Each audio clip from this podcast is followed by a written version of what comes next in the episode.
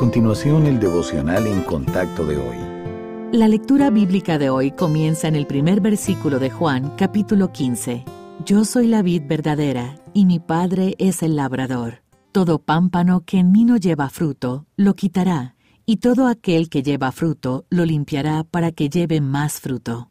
Ya vosotros estáis limpios por la palabra que os he hablado. Permaneced en mí y yo en vosotros. Como el pámpano no puede llevar fruto por sí mismo si no permanece en la vid, así tampoco vosotros si no permanecéis en mí. Yo soy la vid, vosotros los pámpanos. El que permanece en mí y yo en él, éste lleva mucho fruto, porque separados de mí nada podéis hacer. Hace años, el Dr. Stanley vivió en Fruitland, Carolina del Norte. Era la región de las manzanas y varios de los miembros de su iglesia eran agricultores.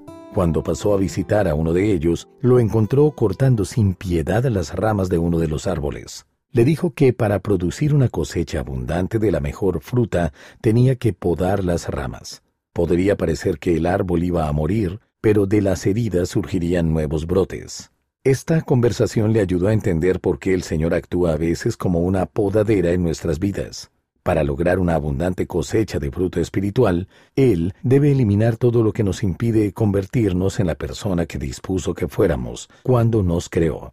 El proceso es a menudo doloroso, ya que Dios corta hábitos carnales y actitudes mundanas, pero su poda resulta en que nos convirtamos en un reflejo más preciso del Señor Jesucristo. Ser amado por Dios no significa ser mimado. Nuestra comodidad no es su principal interés. Así como un agricultor poda un manzano para obtener una cosecha abundante, Dios a veces debe causarnos dolor para hacernos crecer espiritualmente y desarrollar en nosotros un carácter cristocéntrico.